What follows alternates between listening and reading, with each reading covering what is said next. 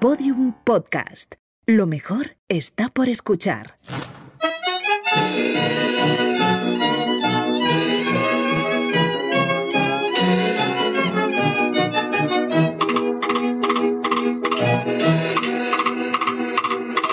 Hola campaneras, espero que estéis bien cuidándoos y cuidando.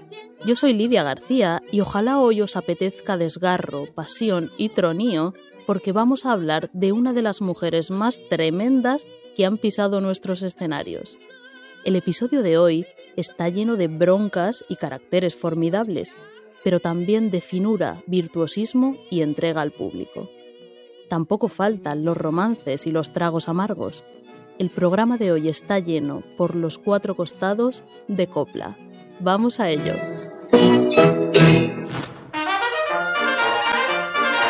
Hay Campaneras, temporada 2, episodio 5. Mañana sale.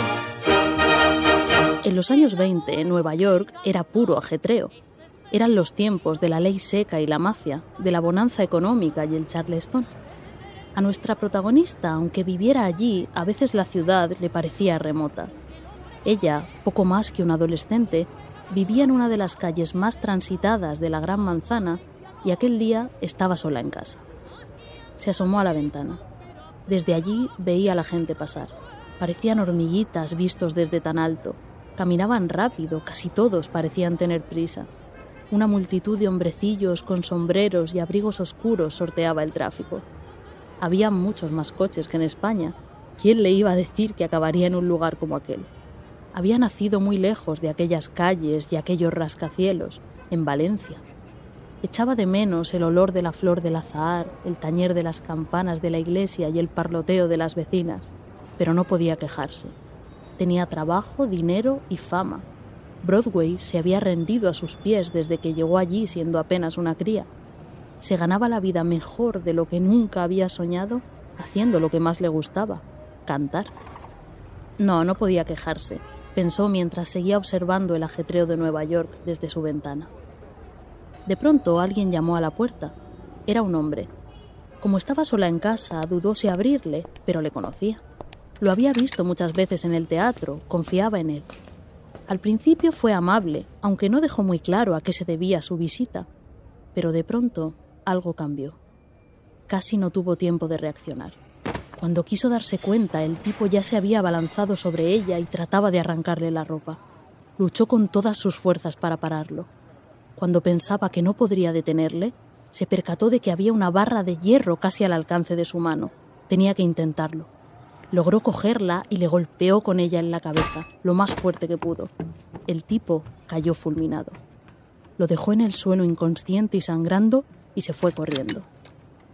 Cuando llegó al teatro, todavía temblando, la joven llamó a unos señores de la mafia a quienes había conocido a través de su agente.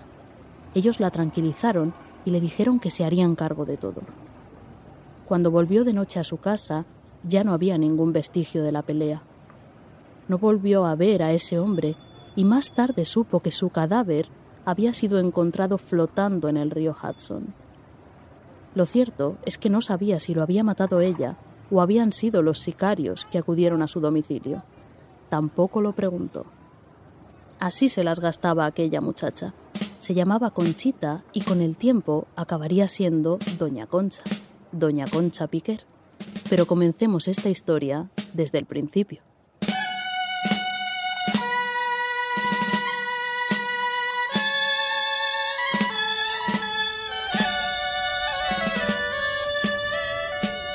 Concha Piquer nació en Valencia en 1906. El día que vino al mundo, contaba ella con cierto aire mesiánico, cayó un rayo sobre la catedral que mató al campanero del Miguelete. Su padre era un albañil llamado Pascualet y su madre, Ramona, era costurera. Conchita fue la primera hija del matrimonio en sobrevivir tras cuatro embarazos malogrados. Después de ella nació un niño que murió siendo muy pequeño. La primera vez que cantó fue en el velatorio del hermanito. Cuando nadie miraba, lo sacó del ataúd y se lo llevó en brazos tarareándole una nana. Los adultos se espantaron cuando encontraron a la niña meciendo el cadáver como si se tratara de un muñeco. Días después le regalaron su primera muñeca.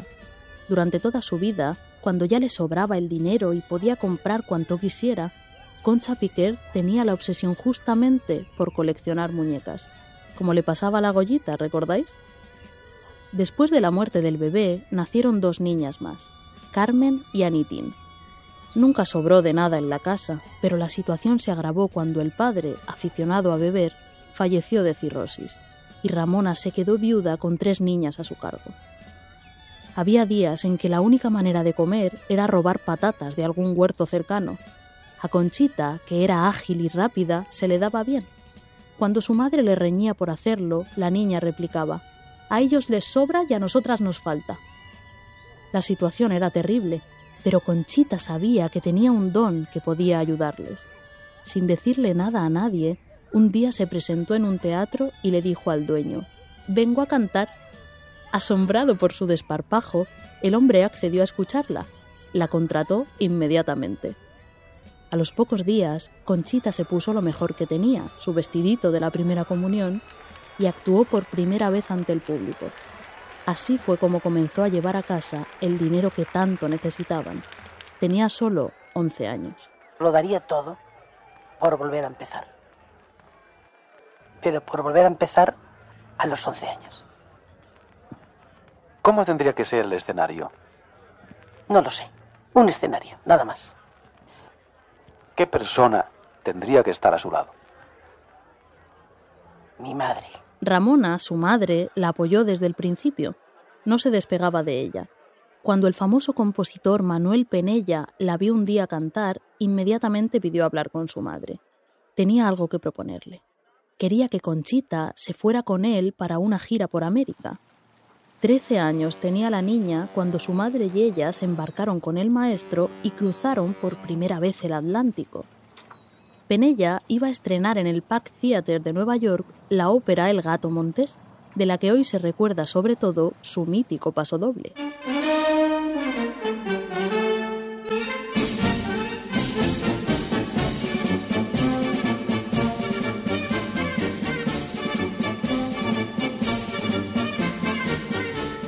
En principio no estaba previsto que Conchita actuara allí, porque la función iba a ser íntegramente en inglés.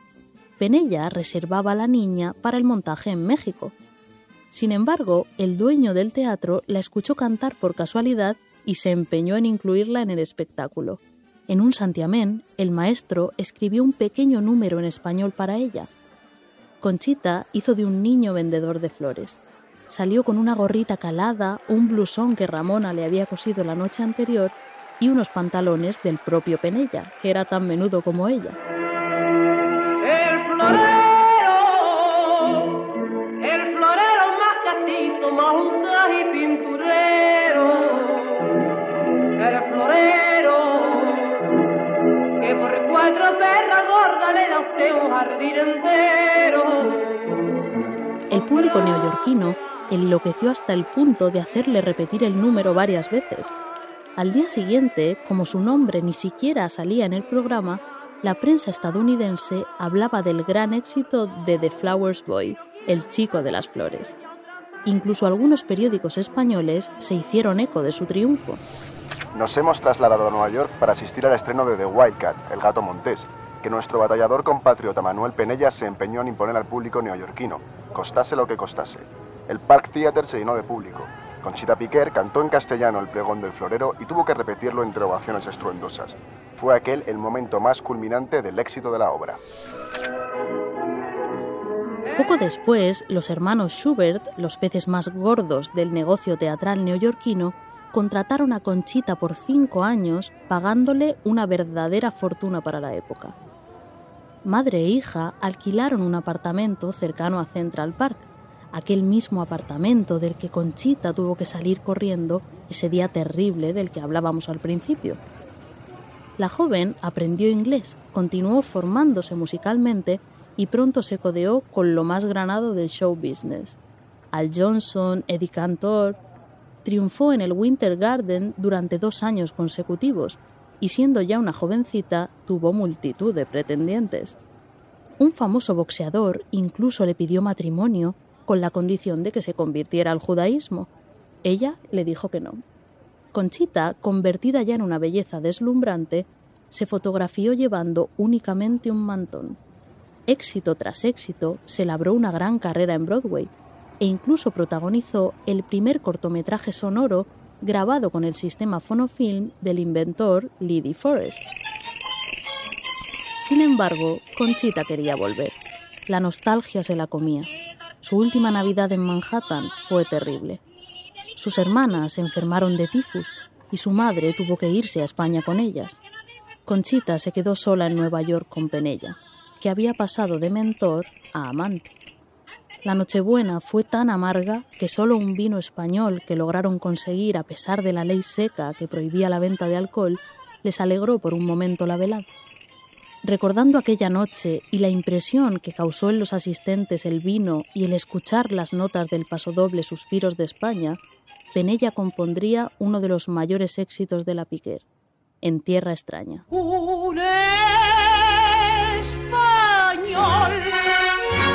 Mas de pronto se escuchó un gramófono sonar. Callar todos, dije yo. Y un paso doble se oyó que nos hizo suspirar.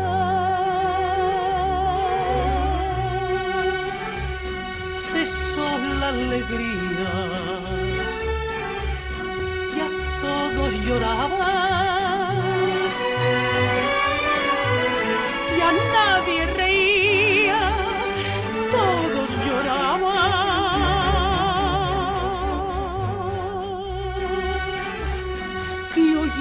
esta música allá en tierra extraña eran nuestros suspiros, suspiros de España.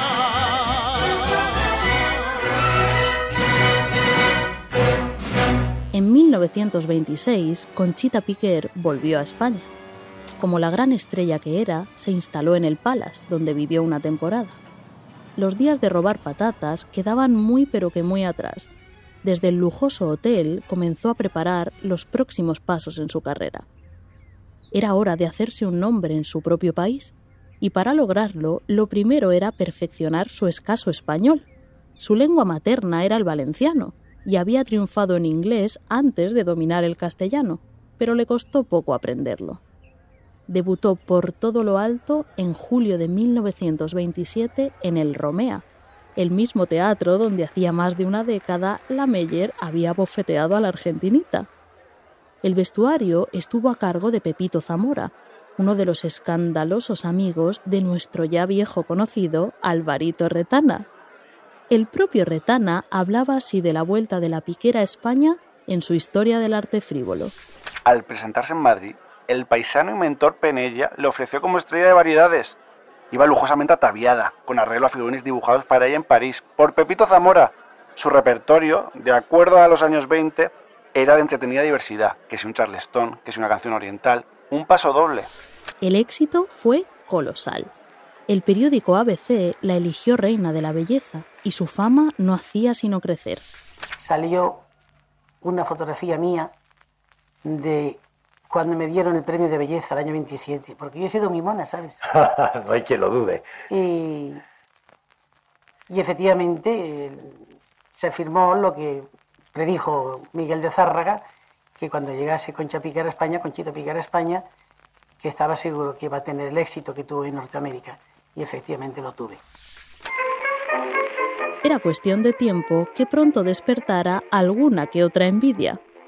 En mayo de 1928 respondía desde las páginas de la revista Popular Film a las supuestas críticas que, según un periodista que tenía ganas de agitar el avispero, algunas artistas ya consagradas, también viejas amigas nuestras, ya veréis, habían vertido sobre ella. Pues mira, cuando se publicaron esas cosas tan feas, la argentinita me telefoneó para decirme que ella ni siquiera había hablado con este periodista y que estaba dispuesta a desmentirlo con su firma y todo.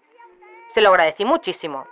Ella, tan buena amiga y tan señora en todas las cosas, no había dicho ni una sola palabra de lo que se publicó. Fíjese usted. Y en cuanto a lo que dijo la Goya, no me extraña.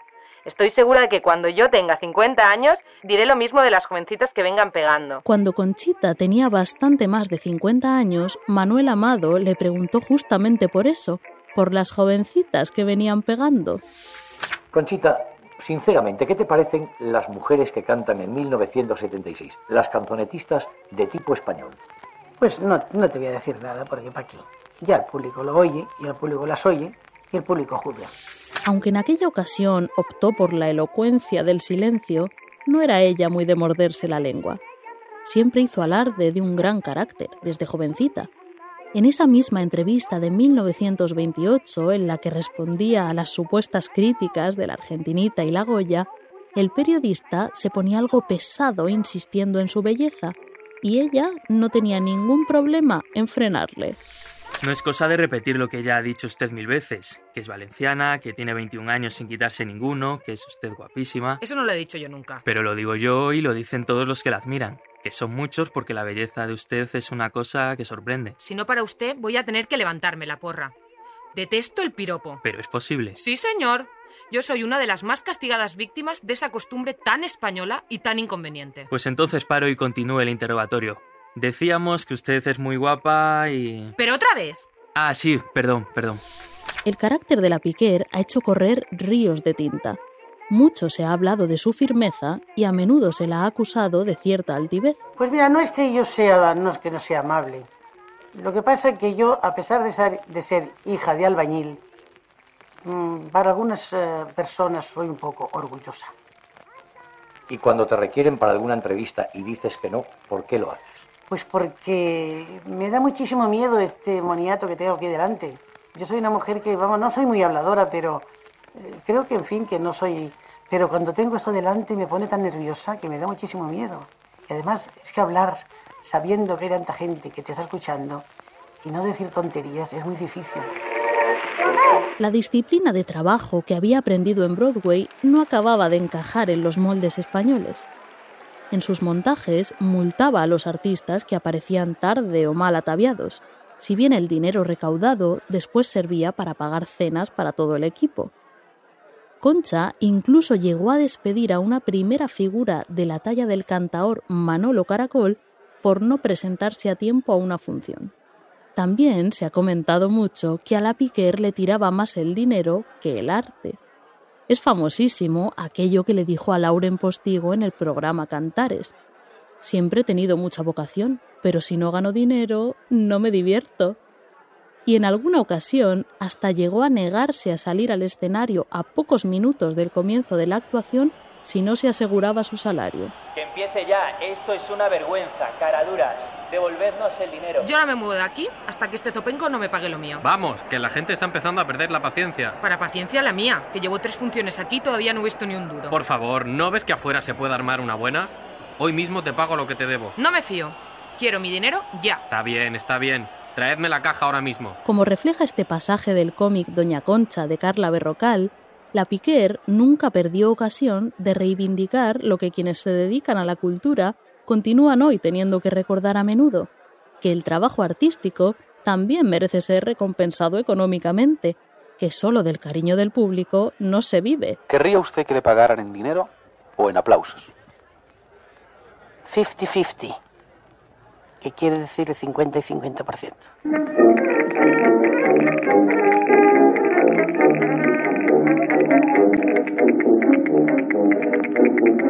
Soy la gloria de Sevilla, soy la niña matorera. El éxito de Conchita Piquer crecía cada día. Giró por media España y ya no quedaba quien no conociera su nombre y sus canciones. Cuando estalló la guerra, ella se encontraba en Sevilla y se quedó allí actuando durante toda la contienda. Un día de 1937 le llegó la noticia de la muerte de su madre. No pudo despedirse de ella, que en tantas ocasiones la había acompañado desde aquel primer viaje con Penella. Siempre le pesó no haber insistido más para que Ramona la hubiera acompañado también a Sevilla. Cuando acabó la guerra, la miseria y la represión azotaban el país. Muchos, como Miguel de Molina o la Argentinita, habían tenido que partir. Otros habían corrido todavía peor suerte. fue en esa España rota de la posguerra donde Concha Piquer se convirtió en la reina, para muchos indiscutible, de la copla.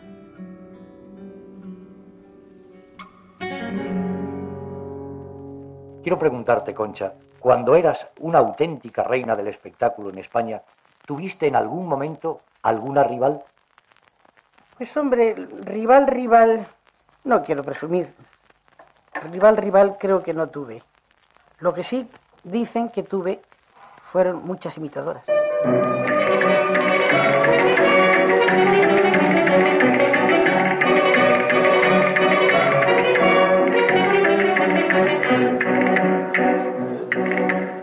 Lo cierto es que la Piquer compartió Olimpo Coplero con artistas de la talla de Juanita Reina, Estrellita Castro o Imperio Argentina. Pero ella era ella. Sus canciones dramáticas, casi siempre desgarradas, ayudaron a sobrellevar unos duelos que, como recuerda Stephanie Seaworth en su libro Coplas para sobrevivir, a menudo eran forzosamente clandestinos. En 1942, Concha Piquer estrenó Ropa Tendida, que crearía escuela para los espectáculos folclóricos que vinieron después. Fue ella quien reunió al triunvirato de la copla que obró la magia, Antonio Quintero, Rafael de León y Manuel Quiroga.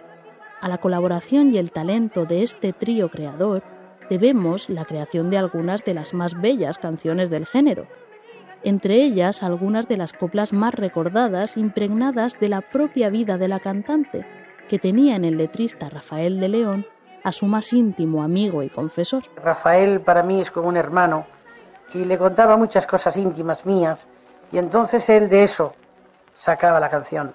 Se aprovechaba de las cosas que yo le decía. Algunas eran auténticas, otras poco adornadas, pero en el fondo había mucho, mucho de mi, de mi vida. La amistad y colaboración entre Rafael de León y Concha Piquer es uno de los pilares de la obra teatral En Tierra Extraña, dirigida por Juan Carlos Rubio. En ella se ficciona un encuentro entre la Piquer y Lorca que en realidad nunca llegó a producirse. Alejandro Vera interpreta a Lorca, Abelino Piedad a Rafael de León y la cantante Diana Navarro a Concha Piquer. Hay que arreglar el principio de ojo verde. ¿A cuento de qué? Algunos empresarios dicen que empezar así de golpe y porrazo con una casa de puta como que no le parece de recibo. En vez de apoyar en el quicio de la mansevía, ¿qué te parece apoyar en la puerta de mi casa un día? La letra se queda tal y como está. ¿Y si te multan? Pues se paga. Apoyé en el quicio de la mancebía. Mira, va a encenderse la noche de mayo. ¿No le habrás dicho para qué le quiero ver? Federico, Concha. Ea, al fin juntos. Un enorme placer, doña Concha Piquer.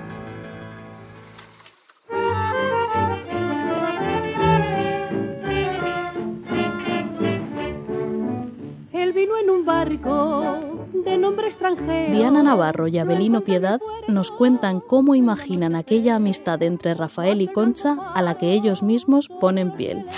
Pues mira, estamos en el camerino del Teatro Marquina, donde interpretamos en Tierra Extraña Abelino y yo, y te vamos a contar cómo creemos nosotros que fue el encuentro entre Concha y Rafael de León. Porque en ese momento íntimo, así con esta gente que eran avanzadas, cada una vendría de donde vendría, pero eran avanzadas a su época y tenían la mente bastante libre. También todo el mundo sabía que Concha Piquer era la otra y ella Vamos. le daba 8 80 y la sigue cantando. Por eso que no me extraña que le Sí. dijera, ¿qué quieres? ¿Es usted doña Concha Piquer? Hoy usted es maricón ¿En qué lo notado? en la gorra. Y hasta hoy. Hombre, yo siempre he pensado que la España de ese momento, tipo, porque esto fue los años 30, Ujú. era bastante modernita, bastante a la vanguardia de todo. O sea, yo creo que era más actual de lo que nos pensamos. Sí, y el, y el ambiente artista. Entonces, Sí. yo sí veo perfectamente viable lo que cuentan y lo que nosotros escenificamos. Yo es que me lo imagino así. Sí, dicen que la- igual la palabra maricón, mariquita, a lo, A lo mejor digo Rafael- mariquita, ¿no? Mm, sí, porque a lo mejor a Rafael, eh, mm, eh, a lo mejor, a lo mejor no, ¿eh? Pero a lo Ujú. mejor le sentaría un poco, vete tú a saber, porque la época era de otra manera, usaban, no, con Lorca usaban eufemismo, como epente, no sé qué, Claro. uranistas también se le llamaba. por- Uranista, eso a no lo y a las sabía. lesbianas se le llamaba uranista por el planeta Urano. Como los hombres son de Marte, las mujeres de Venus, Venus, ellos son de nosotros no Urano. somos de uno de otro, de Urano. Qué maravilla. Sí, sí. Entonces tenían mucho, usaban mucho juego de palabras, pero todo el mundo entendía. Locas también se les llamaba a muchos gays afeminados. Ujú. Estaba Álvaro Retana en ese momento también escribiendo cosas que eran muy actuales y muy mariquitas. Más que lo que luego durante 40 años no se pudo ver. O sea que- Sí, yo pensaba también que él no le habría dicho lo de maricón, pero después, conociéndola a ella, creyendo que la conozco como la conozco, eh, capaz, capaz de la intimidad Sí. del otro, todo emocionado. Y yo en la intimidad sí creo que se dirían Sí. cosas. Yo creo que sí. Y, y si no, yo prefiero creerlo. Sí. El público se preguntaba cuáles de las letras de Rafael estaban verdaderamente inspiradas en la vida de Concha. En Trini la Parrada, la que bebía para olvidar, ¿había algo de biográfico? No, no. Ahora es cuando bebo un poquito de whisky porque soy muy baja de, De de tensión. tensión ¿Ah, sí? y tomo un poquito de whisky en el almuerzo y otro poquito de whisky en la cena. Pero fuera de eso no, no soy aficionada a la bebida, no. ¿Por quién sufriría la Parrada? ¿Lo has logrado adivinar? Pues ¿por quién va a ser, hijo mío? Por los hombres, que sois la causa de todas las cosas que nos pasan a las mujeres. O sea, se bebe, se llora, se canta y se ríe. y se vive y se goza. El sufrir, vivir y gozar amoroso de la Piquer tenía nombres y apellidos. Además era, como sacado de una copla, un torero. Pues a mí nunca me han gustado los toreros, nunca me han gustado los toreros, porque los, los- no, no me han gustado, son muy, muy presumidos, muy, muy vanidosos y no me han gustado. Pero conocí al rubianco que tengo, que es una maravilla, y ese no era nada vanidoso, ni nada torero, era torero en, en- en la plaza, aunque yo no llegué a, a verlo torear en la plaza, pero no tenía nada de torero fuera de la plaza. Aquel torero rubio era Antonio Márquez. Se conocieron en una fiesta de máscaras y el flechazo fue inmediato. Pero él estaba casado. Tenía un hijo y una mujer en Cuba. Aún así, se enamoraron al instante y estuvieron juntos toda la vida. Él se retiró pronto de los ruedos y la asistió en su fulgurante carrera. Cuando todo el mundo cuchicheaba sobre ellos, lejos de agachar la cabeza, Concha Piquer alzó la frente para cantar una de esas coplas que, desafiando la moral de la época, Rafael de León escribía inspirado por ella, el romance de la otra. Yo soy la otra, la otra, ya nada tengo derecho, porque no llevo un anillo con una fecha por dentro, no tengo ley que me abone ni puerta donde llamar, y mi alimento a escondida con tu beso y tu paz. Con tal que vivas tranquilo, ¿qué importa que yo me muera? Te quiero siendo la otra como la que más te quiera. En plena posguerra, Concha Piquer partió con toda su compañía hacia México, pero cuando llegó le dijeron que no podía entrar al país. Era persona non grata por ser un artista del régimen de Franco. Hasta Mario Moreno Cantinflas intercedió para que le levantaran el veto. En otra ocasión, cuando actuaba en Buenos Aires, Concha Piquer oyó decir al poeta Rafael Alberti, que ya exiliado había acudido a verla, una frase que no olvidaría nunca. Qué gran artista, qué pena que venga de la España de Franco. Dicen que ella exclamó, ¿y de qué otra España iba a venir? Ahora no hay más que esta. Lo cierto es que Concha Piquer tenía amistades y lazos laborales con destacados miembros del régimen. No en vano fue ella quien estrenó los nuevos estudios cinematográficos de Aranjuez con la película La Dolores, bajo la dirección de un cineasta tan significado como Florian Rey, que incluso había grabado varias películas en Berlín bajo la protección nazi. Pero Concha Piquer también tuvo, aunque anecdóticos, sus más y sus menos con el poder. En una ocasión le retiraron el pasaporte precisamente por declinar la invitación de la mujer del dictador, Carmen Polo, de actuar en un evento que organizaba. Y curiosamente, solo acudió a cantar una vez a las famosas recepciones del 18 de julio, a las que nunca faltaban artistas como Carmen Sevilla o Lola Flores. Después de su número, se retiró a tomar té, y cuando Franco le mandó el recado de que quería que cantara otra vez, ella contestó Su Excelencia ya ha merendado, ahora me dispongo a hacerlo yo. Si le apetece escucharme de nuevo, puede ir al teatro. Que aquello fuera cierta rebeldía o tan solo su habitual alarde de carácter ya es otra cosa. quiero siendo la otra como la que más te quiera.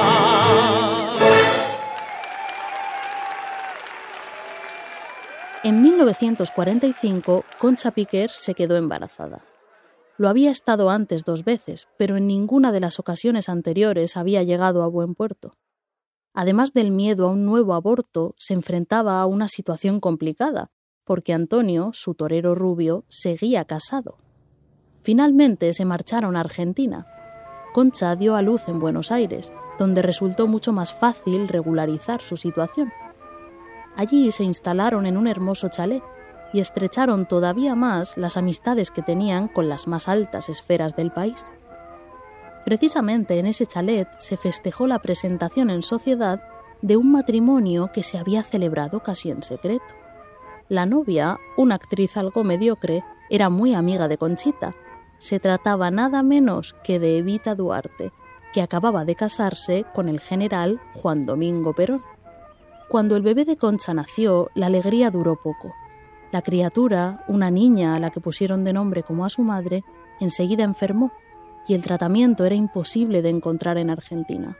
Concha y Antonio estaban desesperados. Evita decidió ayudarles y mandó personalmente traer de Estados Unidos las medicinas necesarias. Gracias a eso, la niña salvó la vida.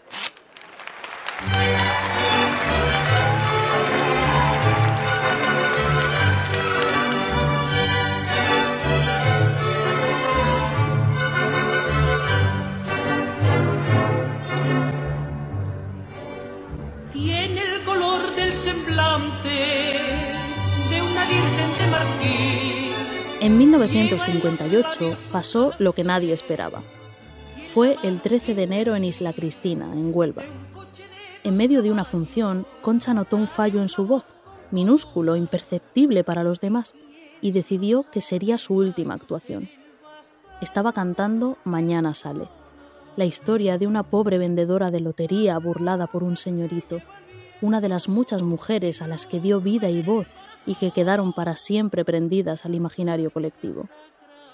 Al terminar la actuación, reunió a todo su equipo y les dijo, Hoy han escuchado ustedes por última vez a Conchita Piquer. Desde aquel día hizo puntuales excepciones y también grabó algunas canciones, pero se dedicó sobre todo a descansar. Y ahora la vemos callada, con la mirada perdida en la distancia de aquellos días o en la cercanía de quienes a su lado están llenando de paz y de añoranza las nuevas horas de su vida, siempre joven y bella. Joven y bella siempre, como sus canciones. y para siempre voy marcado con este nombre de mujer. La gente me sigue reconociendo, la, gente me sigue queriendo, las- la gente me sigue comprando los discos y me reconocen por la calle muchas veces. Ay, el otro día, por cierto, una señora, ay, mira, y esa chica pues, se parece a la Piquer. Dice, no, mujer, es ella. No, no, no es ella. Sí, sí, mujer. No, hombre, no, la Piquer es más vieja. No, no, vamos a... Total, se acercan. Oye, Conchita, digo, sí, sí, hija, sí, sí, soy yo, sí, sí, sí. Pero oiga usted, usted es la, mm, usted es la que canta mm, la Reina Mercedes. Digo, sí, hija, sí, yo soy la que canto la Reina Mercedes, la que canto Tatuaje, Ojos Verdes, La Parrala, La Lima y el Limón, la otra, la Mariana, en fin, sí. ¿Tú qué querías verme? ¿Como James Mason? ¿En una sillita? Sí, no, no, no. Pues aquí me tienes vivita y coleando. Ay, qué alegría le voy a dar a mi madre cuando le diga que la he visto a usted, que es tan mona y tan guapa. Pues hija, muchas gracias, muchas gracias. Conchita, si volvieras a cantar así de pronto, ¿qué números elegirías entre los de tu repertorio? Los mismos de siempre. Ay, no, no, los mismitos, sí, sí. Yo eso de underground y de no sé qué, y de in y off y todas esas cosas que dicen ahora, no, no. Yo lo mío. Y creo que cantando lo mío seguiría poniendo, como dicen en Andalucía, carne de gallina, gallinita, carne de gallinita, que quiere decir que haría sentir a la gente lo mismo que hacía sentir entonces. Lo suyo, las mismas mujeres eternas, de la prostituta de ojos verdes a la reina Mercedes, de la dama que lo deja todo por un bandolero a la furia asesina de Lola Puñales, y de la soltería de la vecinita de enfrente a la pena misteriosa del alirio. Concha Piquer murió mientras dormía el 12 de diciembre de 1990, un día antes de cumplir los 84 años. La amortajaron con su traje favorito, el que se ponía para cantar la parrala. El cortejo fúnebre partió desde su casa de la Gran Vía hasta el cementerio de San Isidro, donde la esperaban la Fornarina, la Argentinita, la Goya y tantas otras. Miles de personas colapsaron el centro de la ciudad. No la habían olvidado. Con todo cariño me despido del público de momento y les mando un gran abrazo y un gran recuerdo y les pido que no me olviden del todo, que yo siempre los guardaré en mi corazón. Cuando Concha Piquer estaba en la cumbre de su fama, acudía a preparar sus canciones a la academia del maestro Quiroga. Un día, cuando estaba ensayando, se coló en la habitación una niña morena. La miró con los ojos muy abiertos. Aquella chiquilla soñaba en convertirse en una estrella tan grande como ella. La Piquer le cerró la puerta en las narices y se burló del humilde abriguito que llevaba puesto. ¿A dónde vas con el petit gris? le dijo. La niña lloró de rabia y se juró a sí misma no descansar hasta convertirse en una estrella. Cuando lo logró, se dedicó a coleccionar los abrigos de piel por decenas. Aquella niña, que pronto no requeriría presentación alguna, se llamaba Lola Flores. Hablaremos de ella en el próximo episodio. Mientras tanto, hermosuras mías, cuidaos y cuidad. Lirio la llaman por nombre y ese nombre bien le está por un cariño, cariño y en las ojeras moradas y de caí armería con borronca de aguardiente cantan las marinerías. Hay Campaneras es una serie producida por Podium Podcast. Idea original de Lidia García. Dirección y guion, Lidia García. Diseño sonoro, Elizabeth Búa. Editora jefa, Ana Rivera. Productora ejecutiva, Lourdes Moreno Cazalla. Agradecimientos a Vladimir Espina del área de discoteca y documentación de Cadena Ser.